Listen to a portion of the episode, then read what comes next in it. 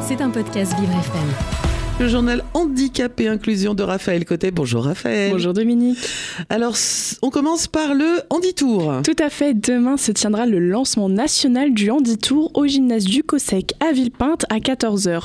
Le Handitour, c'est un village associatif dédié à l'inclusion et à la sensibilisation des citoyens au handicap.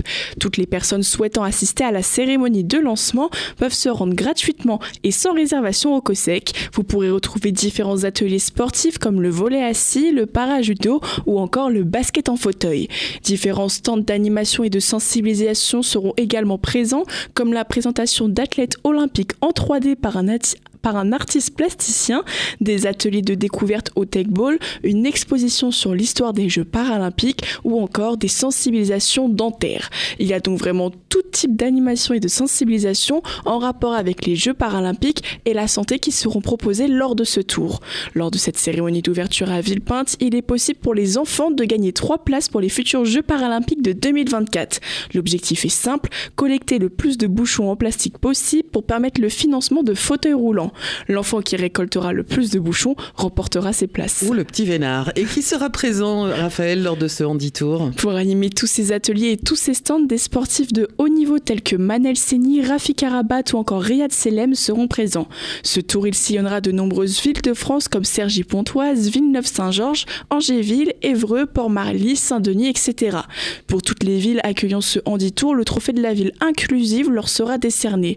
Ce trophée est attribué car ce sont des villes engagés pour l'inclusion de tous. Les maires seront présents lors des étapes dans leur ville.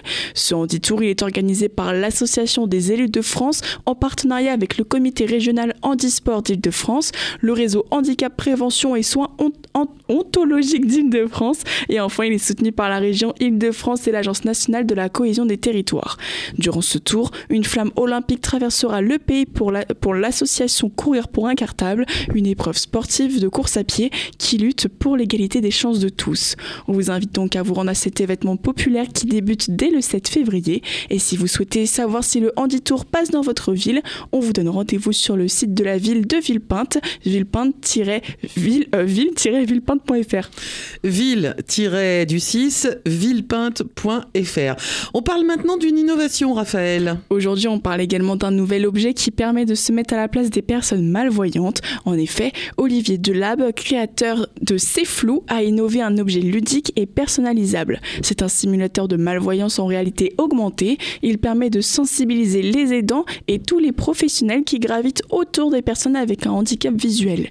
Ce casque il a pour but de faire comprendre les impacts de la malvoyance pour accompagner du mieux possible toutes ces personnes. Ce casque de réalité virtuelle est donc principalement dédié aux aidants, mais il est également dédié au grand public qui souhaite se sensibiliser pour en apprendre plus sur ce handicap. Si vous souhaitez l'acheter ou le louer pour une activité de sensibilisation par exemple, on vous donne rendez-vous sur le site lvs.cflou.com. L'entrée de gamme à l'achat est de 2222 euros et le prix à la location commence à 211 euros. Le journal Handicap et Inclusion, très inclusif ce matin de Raphaël Cotet, c'est tous les matins sur Vivre FM. C'était un podcast Vivre FM. Si vous avez apprécié ce programme, n'hésitez pas à vous abonner.